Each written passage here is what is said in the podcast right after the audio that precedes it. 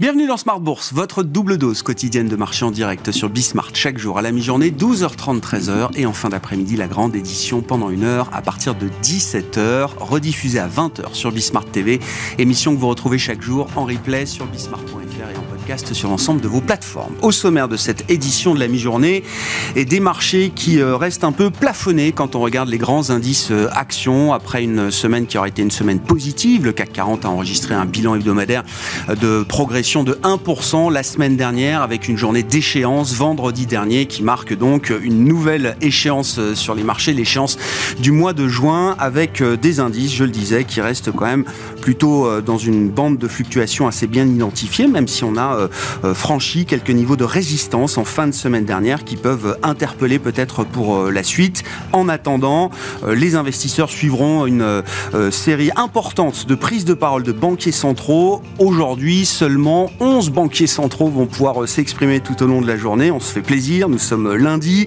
Des statistiques attendues tout au long de la semaine avec demain notamment les enquêtes de conjoncture euh, pour euh, les grandes zones économiques à travers les enquêtes auprès des directeurs d'achat pour le mois de mai qui seront publiées tout au long de la matinée. Et puis le corps PCE américain qui est attendu ce vendredi, une des mesures historiquement privilégiées par la Fed pour mesurer le niveau d'inflation aux États-Unis. Et puis bien sûr, au-delà même de tout ça, ce sont sans doute les développements sur euh, les négociations quant au plafond de la dette américaine qui euh, fixeront l'humeur des investisseurs à court terme pour les prochaines heures et les prochains jours. Nous en parlerons bien sûr avec euh, les enjeux techniques de marché comme chaque lundi avec les équipes d'IG. Alexandre Baradès sera avec nous en plateau pour le plan de trading de Smart Bourse et puis la sphère émergente également sera à l'honneur dans cette émission avec une série d'élections en cours. On est au lendemain des résultats des élections euh, législatives en, Grèce le marché salue la victoire du conservateur Mitsotakis, quand bien même il faudra sans doute un, second tour d'élection euh, début juillet pour euh, permettre aux conservateurs de droite d'asseoir une nouvelle majorité parlementaire. En attendant, le marché réagit positivement. On voit l'indice grec qui bondit de 5-6% et la dette grecque qui voit ses rendements se détendre de manière assez significative. Le 10 ans grec est à 3,90% aujourd'hui, hein, comparé à un 10 ans italien qui tourne autour de 80. Ça montre bien quand même l'appétit des investisseurs retrouvés pour les actifs grecs et notamment pour euh, la dette grecque. Et puis euh, l'autre élection que l'on suit, évidemment, c'est le second tour de l'élection présidentielle en Turquie prévu ce week-end avec le match entre euh, le tenant du titre, entre guillemets, Recep Tayyip Erdogan et son principal opposant, Kemal euh, Kilicdaroglu. la situation en Turquie, nous en parlerons spécifiquement avec Irina Topasseri, économiste et spécialiste des marchés émergents chez AXA IM. Identifier, analyser, planifier, trader. Votre rendez-vous avec IG. Investissez avec les Turbo 24.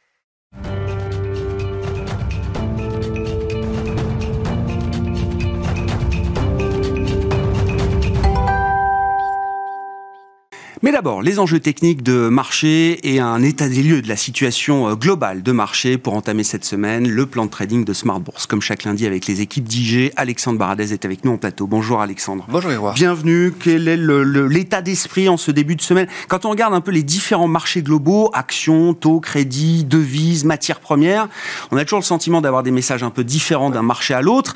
Le, seul message positif, j'allais dire, qui se distingue, c'est quand même plutôt celui des marchés actions aujourd'hui, Alexandre. Oui, c'est ça et c'est vrai qu'on voit un thème, il y a une petite rotation quand même qui s'opère depuis quelques semaines maintenant. On voit que les valeurs de croissance sont vraiment tirées à la, tirées à la hausse, mais est-ce que c'est à juste titre ou pas on, va en reparler.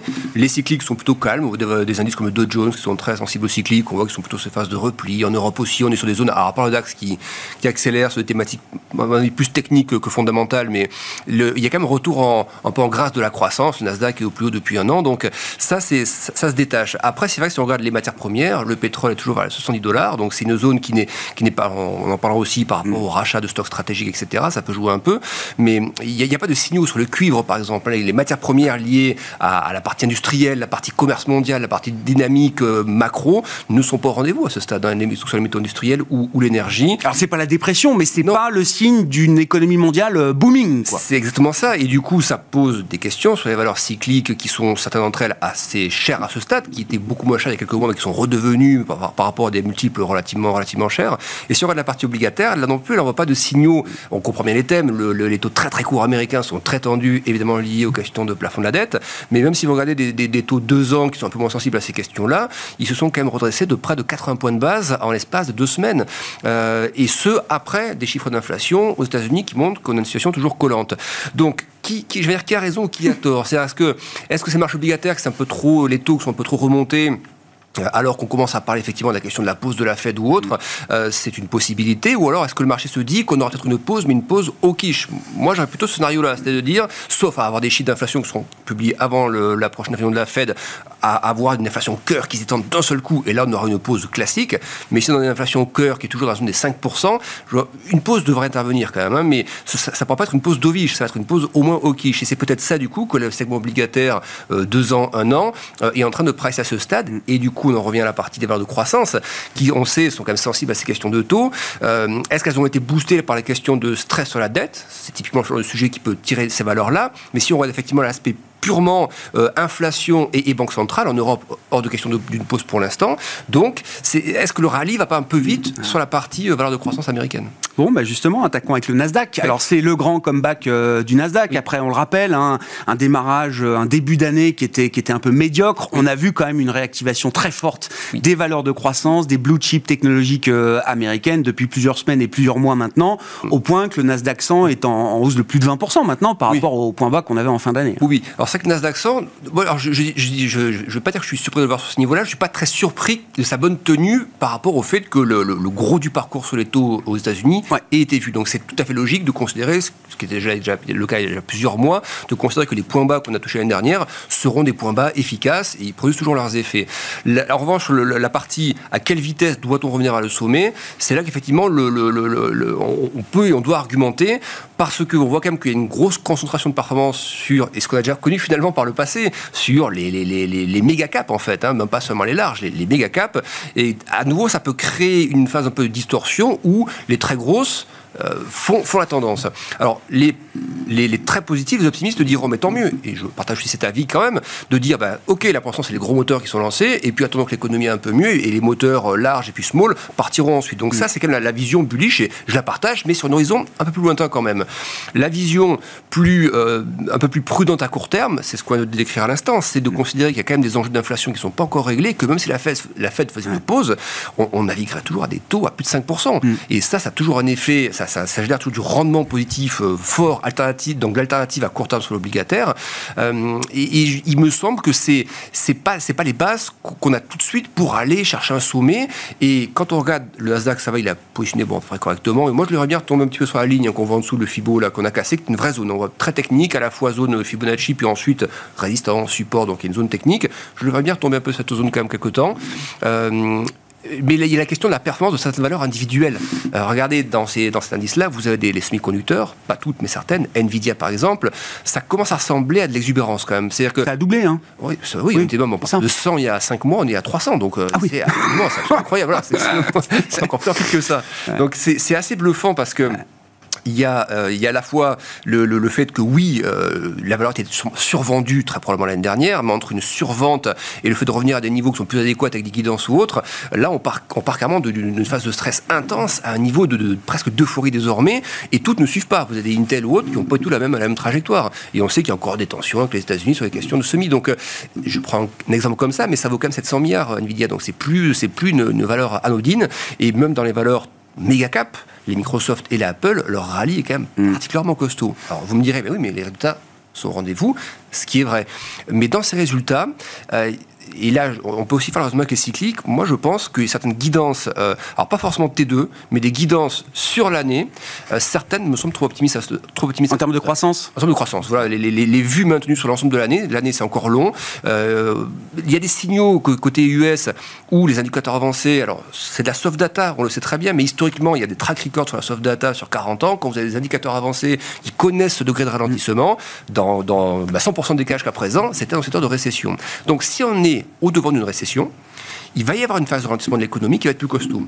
Ça, ne peut que se voir sur les des entreprises. Et donc, est-ce qu'à ce moment-là, les guidances, peut-être un peu optimistes à ce stade, ne vont pas devoir être révisées peut-être au T2, par exemple euh, et, je pense que ce genre de valeurs seront dans le scope de, de certaines révisions euh, un peu moins optimistes pour l'ensemble de l'année. Même ces valeurs-là peuvent pas être totalement immunes à l'idée d'un ralentissement macroéconomique qui pourrait se, transformer en épisode récessif à un certain stade. Oui, même si les techniques, même si c'est que six mois par exemple, mais si vous avez une économie un peu stagnante ou autre, euh, ça doit se ressentir quand même dans ces, dans ces boîtes-là qui font, elles font, du service, elles font du, hardware aussi, mais euh, un, exemple aussi, est-ce que c'est un peu annonciateur de quelque chose? Mais on voit qu'en Chine, par exemple, les gros du, cloud, Tencent ou autres, sont en train de se crêper le chignon à tel point que les prix baissent de 40 à 60% mhm. dans le cloud. Donc je ne dis pas que les États-Unis sont à un tel degré de, concurrence entre boîtes, mais il y a quand même désormais de gros acteurs et la concurrence commence à jouer à plein. Mhm. Et donc là aussi, c'était des gros moteurs pour ces valeurs-là. Est-ce qu'il n'y a pas une période où l'économie va ralentir, où l'activité va être un peu moins soutenue, et donc où la concurrence va rejouer un peu, faisant de fait baisser un peu le, la capacité de pricing power de ces, de ces entreprises Qu'est-ce qu'on peut dire de l'euro-dollar, du dollar euh, notamment? Alors effectivement, il y a eu la, grande euh, baisse du dollar, hausse de l'euro. Hein. On partait de sous la parité, il faut se souvenir, à l'automne dernier. On est remonté jusqu'à euh, un 10, 60, 65, je crois d'ailleurs au, début du, mois de mai. Et puis depuis, c'est vrai qu'il y a une forme de consolidation de ce mouvement. Est-ce que c'est juste une consolidation, Alexandre, ou est-ce qu'il y a l'idée d'une tendance un peu différente, notamment sur le dollar? Là, pour le coup, je trouve, la, enfin, ce qu'on faisait. On, souhaitait cette consolidation. C'est-à-dire qu'on était au-delà d'un 10, on disait, ça pas trop rapide pour aller sur un 15 tout de suite. Le dollar a quand même pas mal baissé. Et on voyait justement, et le raisonnement qu'on tenait il y a quelques semaines avec vous, ça veut dire les taux, à l'époque, on était à moins de 4% sur, le, sur les taux courts, dans le 2 ans américain. On disait, ça va être un peu vite quand même, l'inflation reste collante, etc. Donc on disait, ce serait pas illogique, dans ce schéma d'inflation toujours un peu collante, de messages hawkish toujours véhiculés par les membres de la Fed, de dire le dollar aurait du champ pour trouver quelques couleurs, mais effectivement, vous l'avez dit, appartenant à un phénomène de consolidation. Quand on parle l'euro-dollar, donc une grosse hausse de l'euro-dollar, on consolide sous forme de vague un peu latéralement pendant quelques, quelques mois, et après on continue le chemin aussi. Donc moi, je suis toujours bullish moyen terme. Je considère que le ah peut aller dans les zones de 1,15 d'abord, et un 20, il faudra quand même voilà, que la situation géopolitique ou autre se détende plus fortement aussi. Mais sur l'aspect rythme, je, vois ça comme une vague consolidante, et donc qu'il ne faudrait pas jouer trop fortement non plus ou trop longtemps. Euh, ce qui peut la booster encore un peu à la baisse, hein, cette vague-là, donc faire grimper un peu le dollar, c'est typiquement les questions de plafond de la dette, ce qui est paradoxal parce que ça touche les États-Unis, mais pour autant, le dollar est valeur refuge dans ce cas de figure-là parce que les rendements progressent aussi, du coup. Donc voilà, je pense que c'est ça qui peut encore garder l'euro-dollar dans ces zones sous 10. La question plutôt risk-off, plafond de dette, mais au-delà de ça, euh, la Fed va faire une pause probablement avant la BCE, pas forcément très longtemps avant, mais va quand même le faire. Euh, le, gros du message au quiche de la Fed est quand même passé, je pense. Donc moi, je vois pas pourquoi l'euro retomberait vers la parité ou autre. Il n'y a pas de logique à ça. Il n'y aura pas de logique. On, verra effectivement euh, comment les, choses se développent sur le front des négociations du, plafond de la dette, mais si tout le monde a en tête que le, scénario, c'est quand même une sortie mm. sans défaut, sans strict mm. Mm. euh, de, des États-Unis, euh, on peut avoir un phénomène de décompression euh, lié à une sortie par le haut, entre guillemets, des négociations sur le plafond de la dette. Déjà ça, premier phénomène qui sera, il y aura forcément une solution à un moment donné, on va passer trois mois de situation. Le pire, effectivement, c'est quand même d'arriver au, Alors on peut toujours reporter, hein, on peut toujours repousser encore un peu plus loin le, problème, mais... la, date butoir, c'est que ça commence vraiment à, à grincer, les agences de notation aussi peuvent commencer à regarder un peu, un, peu tout ça. Donc c'est la phase un peu dangereuse. Passer le 1er juin, c'est la phase dangereuse.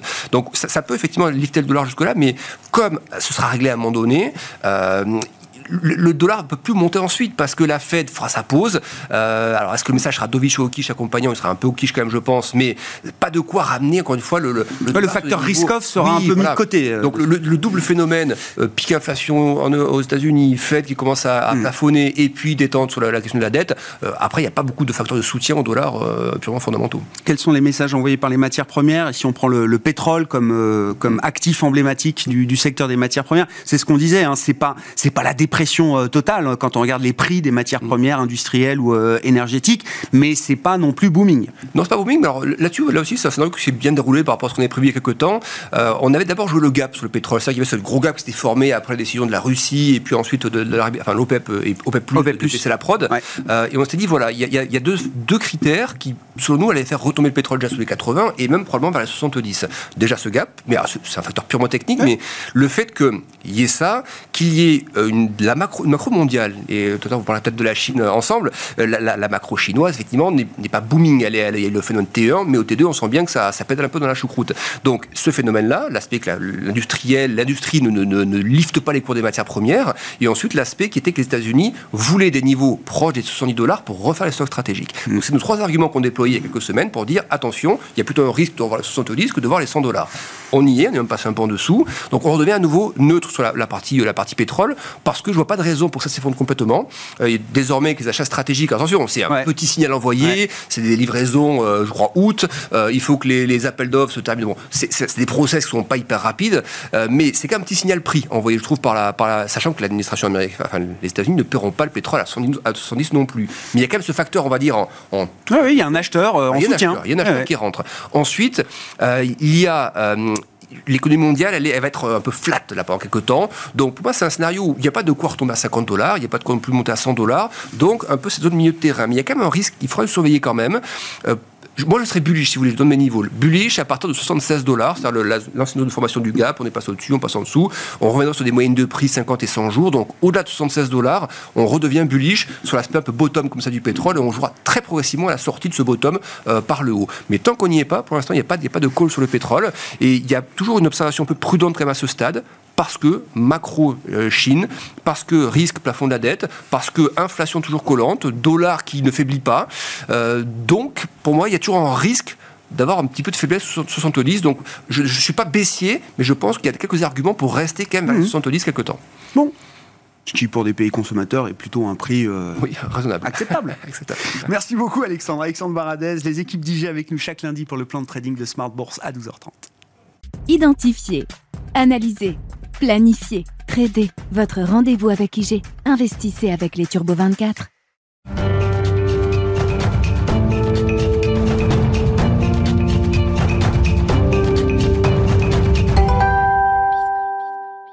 Parlons effectivement macro et euh, macro émergente, spécifiquement avec Irina Topasseri, économiste senior chez AXA IM, qui est avec nous en plateau également. Bonjour Irina, bienvenue, merci beaucoup d'être avec nous. Évidemment, on parlera de la Chine quand on parle des émergents, impossible de ne pas parler de la Chine, mais je voulais qu'on mette quand même la série d'élections euh, en cours euh, en ce moment à l'honneur, et notamment le second tour de l'élection présidentielle turque qui va se jouer ce, ce week-end. Alors, Évidemment que euh, la dimension économique n'est sans doute qu'une dimension euh, dans cette élection présidentielle turque, mais je voudrais quand même qu'on se focalise sur cette euh, partie-là. Recep Tayyip Erdogan est président turc depuis mi-2014. Il était auparavant, pendant une dizaine d'années, Premier ministre. On a donc une vingtaine d'années d'ère Erdogan en Turquie. Irina, qu'est-ce qu'on peut dire du bilan économique de ces 20 ans d'Erdogan? 20 ans au pouvoir. Hein. Il est rentré un peu par la petite porte, Erdogan hein il a été élu maire à quelques voix près, donc il est extrêmement conscient depuis ses débuts que chaque petit vote compte. Et on le voit, c'est une machine électorale. Et donc, il est désormais, euh, enfin, il a été quand même en tête des. des, pas qu'un peu, hein, 5 points quand même. Hein, 5 points, hein. Euh, moins serré que ce qu'on imaginait. Il était presque en train de gagner du premier coup, hein, de, la première. Hein, du, donc, c'est un peu, c'est étonnant. C'est pas du tout ce que les, les sondages préélectoraux nous disaient. Bon, 20 ans euh, au pouvoir, un PIB annuel moyen de la Turquie, 5,5%. En fait, c'est égal à la moyenne des pays émergents sur cette période. Ce n'est pas un constat moyen de dire ça, parce que les pays émergents ont connu mm. quand même une, ère assez prospère, notamment les dix premières années, mm. euh, plutôt que les dix dernières. Mais ça, quand même, ça englobe la grande crise financière, la crise Covid, etc. Donc c'est quand même assez intéressant. Euh, maintenant, quand vous regardez, vous décryptez un peu les 20 ans, il faut quand même les ouvrir un peu. Le, gros de ce, de ce, super bilan, c'est fait sur la première partie, notamment, et je pense que c'est vraiment, c'est 2016-2018, la coupure. Et alors, il y a deux choses qui se sont passées à cette date-là, euh, charnière. 2016, euh, il y a eu l'attentat d'un coup d'État, en mmh. fait. Hein. Mmh. Euh, et donc ça, ça, ça poser un, revirement assez fondamental de la vue euh, d'Erdogan de, comment il doit gérer le pays.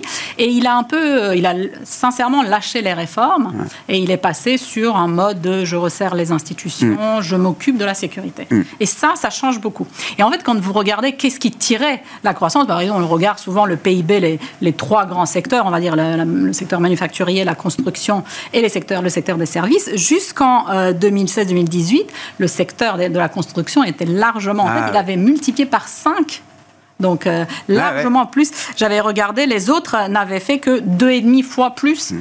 euh, sur cette période-là. Alors depuis, il y avait une suractivité turque dans la construction par rapport à des pays comparables. Ce qui est assez intéressant parce que ça rejoint un peu malheureusement avec l'événement assez tragique, très tragique hmm. des, des, tremblements de terre. Effectivement, la, la construction depuis 20 ans, elle se fait sous la houlette euh, du président Erdogan. Donc, mm. si des immeubles se sont effondrés, construits depuis, il en était évidemment euh, responsable. Donc, euh, donc, le sujet, ça s'est envenimé à cause de ça aussi. Mais depuis 2016-2018, le secteur de la construction n'est plus du tout ce qui le pousse, pas du tout, ah parce que depuis, il a développé ses idées. En, plus, il se dit mm. parler en tant qu'économiste d'un nouveau modèle économique qu'il essaye d'implémenter. Et son, son idée, c'est vraiment de. Donc, le focus, c'est croissance, croissance, croissance tout pour la croissance. Tout pour la croissance. Et la croissance qui est euh, générée par des investissements, notamment dans le secteur exportateur, parce que évidemment tout le monde sait que la Turquie est un pays à déficit de la balance courante. Donc il se dit, bah, moi je dois renverser tout ça. Donc je vais aider toutes les sociétés exportatrices afin qu'elles euh, elles moindrissent justement ce, cette épine, hein, euh, qui, mm. le fait, pas qui le rend dépendant en fait des, flux étrangers. Exactement.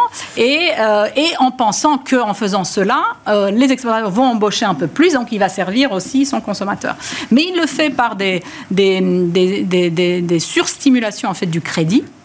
Et donc, ce qui fait que la croissance de 5,5, je disais, moi, de manière assez jolie, et eh ben, en fait, il est extrêmement volatile. Donc, il y a une volatilité macroéconomique euh, assez, assez forte. D'abord, déjà, par, par, par construction, c'est une économie qui est euh, assez cyclique, mmh. très fortement cyclique. Donc, déjà, elle, elle, emprunte les cycles, mais en plus, euh, elle a emprunté, malheureusement, donc des, des, de la volatilité auto-infligée par des politiques économiques, que ce soit fiscales ou monétaires, qui induisent beaucoup, beaucoup de volatilité dans le système. Est-ce que c'est une volatilité que euh, l'économie turque ou les agents turcs supportent. Vous avez chiffre effectivement de progression de 5,5% du PIB chaque année, PIB réel, hein, euh, bien sûr. On, peut, on peut regarder aussi la mesure du PIB par habitant, pour être peut-être encore un peu plus précis sur la manière dont la population turque a profité de cette euh, ère de, de, croissance. En, en, PIB par habitant, alors mesuré en dollars, parité de pouvoir d'achat, on prend les standards internationaux qui permettent les comparaisons les plus, les plus faciles, j'allais dire, avec d'autres pays là aussi, le, PIB par habitant a doublé en, 20 ans. et en même temps, il y a le revers de l'inflation, alors qu'il était à quasiment 100% il y a quelques mois, qui a divisé par deux, qui reste à 50% euh, sur un an euh, en Turquie. Est-ce que c'est un équilibre que les agents économiques turcs supportent aujourd'hui Alors, ce qui est assez euh, difficile pour nous, vu d'Europe, parce qu'on n'est pas habitué. Alors là, ce qu'on voit, c'est. Ah bah non. On, est, on, est, on a peur. Hein. C'est une autre 7% d'inflation, évidemment, c'est très tendu. Alors là, vous l'avez bien dit, on était à 100%. Il n'y a pas si longtemps que ça, on est à 40 et quelques, euh, tout en sachant que ces chiffres-là sont en débat. Hein. Donc, ah oui, ah bah, il y, a la question de la fiabilité des statistiques. que ça soit bien au-dessus. Alors, comment on fait pour vivre dans un monde comme ça? En fait, on vit assez bien. C'est ah. ça qui est assez contre-intuitif. Pour un moment, on peut vivre assez bien. Et notamment pour des populations qui savent s'adapter. Moi, j'ai été étonnée la première fois que je suis allée en Turquie il, y a, 20 ans, euh, les agents turcs, mais les gens de la rue, je ne vous parle pas dans le bazar, ils savent parler taux d'intérêt composé, taux d'intérêt mensuel. Parce que je pense que c'est assez difficile euh, vu d'ici. Donc, donc ils savent s'adapter. Ah ça, c'est une chose. Ils ont déjà connu de l'inflation par, par, ailleurs, donc ils savent s'adapter. Ce qui va être très choquant à aller en Turquie aujourd'hui, c'est que vous allez voir un monde hyper. Euh, Bouillonnant. Ben oui, effervescent, parce qu'il y a bah des gens qui achètent partout. Mais oui, mais c'est exactement l'effet de l'inflation.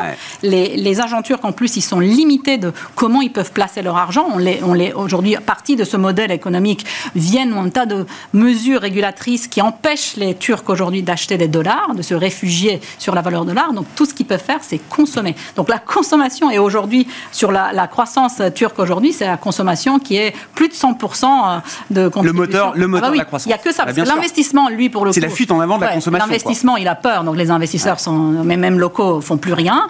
Euh, les exportateurs, c'est les seuls qui ont des dollars. Enfin bon, voilà. Eux aussi, ils voient la demande extérieure euh, ne pas être toujours au rendez-vous. Et en gros, tout ce qu'on fait, c'est on alimente la consommation par la peur de l'inflation du lendemain.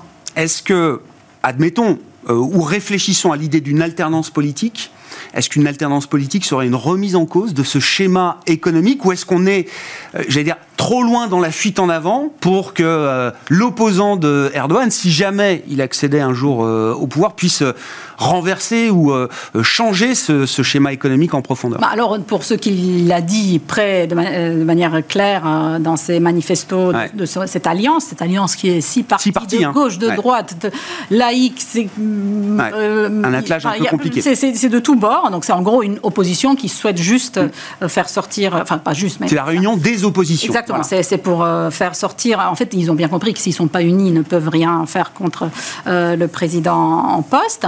Euh, mais j'ai perdu mon fil. Non, sur l'économie. Est-ce qu'il y a, l'idée de marquer Alors, une rupture économique très clairement que ce modèle, il n'est pas viable et donc il va, il va devoir le remettre en cause. Donc ça, c'est une évidence. Et une des mesures, peut-être la seule qui a été clairement stipulée, parce que les autres, c'est on va voir, on va voir, on va voir, c'est de remonter les taux d'intérêt de manière significative et certainement d'un one-off. One hein, donc, parce que les taux d'intérêt aujourd'hui. Alors, on discute beaucoup des taux d'intérêt. Euh, je... crois qu'il y a une réunion de la Banque centrale turque oui, cette semaine. au milieu de semaine. J'imagine euh, que, rien, que rien ne se passera, mais on ne sait jamais. Alors, les taux d'intérêt, euh, donc, directeurs sont à 8,5% pour une inflation, on disait à 40 et plus. 40 et plus. Mais en fait, c'est pas ça qui, qui, raconte la vérité. Ça, c'est pour nous servir, nous, ou servir Erdogan un discours. Je vous ai bien dit, je baisse les taux, l'inflation baisse. Et donc, mm. lui, il nous dit, vous voyez, je vous ai bien dit, il y a une corrélation positive entre les taux d'intérêt. Donc, oui, ce qui laisse la communauté économique ah, bah, un peu perplexe, évidemment. orthodoxe, un peu perplexe. Oui. Donc, euh, donc, mais par contre, quand on regarde derrière, on voit bien que les banques ne, traitent pas à 8%, les taux sont ailleurs, sont au-delà de 20%, mais même 20%. C'est pas le taux réel de l'économie. Mais le, mais le taux réel d'intérêt, ah. même à 20%, il est fortement négatif. Donc on voit qu'il y, y, a un problème. Donc les réglementations appuient sur les volumes, pas sur le niveau des taux, mais sur la, le droit ou pas de prendre un crédit en dollars ou en devise locale. Donc, il, gère autrement la manière. Donc, euh, ce, le, représentant de l'opposition va, va s'attaquer euh, en plein là-dessus, mais il ouvre d'abord un, chapitre où il dit attention, d'abord, je ne sais pas quelle est la vérité. Donc, il y, a ce sujet-là qui va être ah étudié. Euh, quelle est la dette? Quelles sont les contingent liabilities? Donc combien il y a de la dette contingente qui va venir s'apposer? Il y a un travail d'évaluation des, des Quelle est l'inflation? Donc il se pose la question, hein, quelle est l'inflation? Euh, et, alors c'est assez intéressant parce que la dette publique, euh, on sait, euh, enfin un autre, une autre épine de la Turquie, c'est la dette des entreprises. Donc elle est très forte, elle est en dollars, donc ils sont exposés à ce, ce risque-là. Donc le risque pèse après sur les banques de relais la dette. Si jamais les marchés étrangers euh, s'arrêtent et si eux, ils se font plus confiance, bon, donc y a, on revient à un coup d'arrêt. Mais euh, on se pose jamais la question sur la dette d'État, parce que la dette d'État turque, elle est de l'ordre de 30-40% de PIB. Sauf que là, l'opposition dit, mais peut-être c'est le double. Donc là, on parle. Ça rappelle de mauvaises histoires quand eh ben même. Oui, hein. on a, on a déjà vu ça, pas, pas trop loin. Donc voilà. Donc euh, donc c'est possible parce que justement, on case justement c'est le coût de toutes ces mesures mm. à droite, à gauche. En fait, on a très peu de Donc eux, ils sont plutôt, euh, je pense, prudents de dire d'abord on ouvre, on regarde. Ils disent ce n'est pas grave, même si la dette publique est à 100% parce que avec un programme économique de stabilisation, on ne va pas exploser, justement, on va, on va offrir aux, investisseurs un plan crédible de désinflation, de désendettement. On sera capable de gérer une situation comme ça en, maintenant la confiance, quoi. C'est ce qu'ils espèrent, en tout cas. Donc, ce qui veut dire qu'ils ne pourront pas ouvrir d'un coup et dire on lâche tout, on, on, arrête toutes les réglementations, toutes les mesures en, place, parce qu'ils ne peuvent pas gérer tout en même temps. Le niveau de la devise, selon comment il évolue, ils vont pouvoir lâcher un peu plus. C'est un peu ça l'idée. Mais enfin bon, tout ça, c'est encore du, de l'ordre de la voilà de l'imagination. Bah, oui. Bah oui, parce et, ça restera peut-être d'ailleurs de la fiction, euh, Irina, hein, parce qu'on verra le, les scores euh, à l'issue du second tour qui se tient euh, ce week-end. Mais effectivement, vu les 5 points d'avance de Erdogan sur euh, Kılıçdaroğlu, il est possible que ce soit un nouveau mandat pour euh, Aujourd'hui, je pense que les marchés ont, ont pris une douche froide en, fait, hein, en sortant des urnes du premier tour.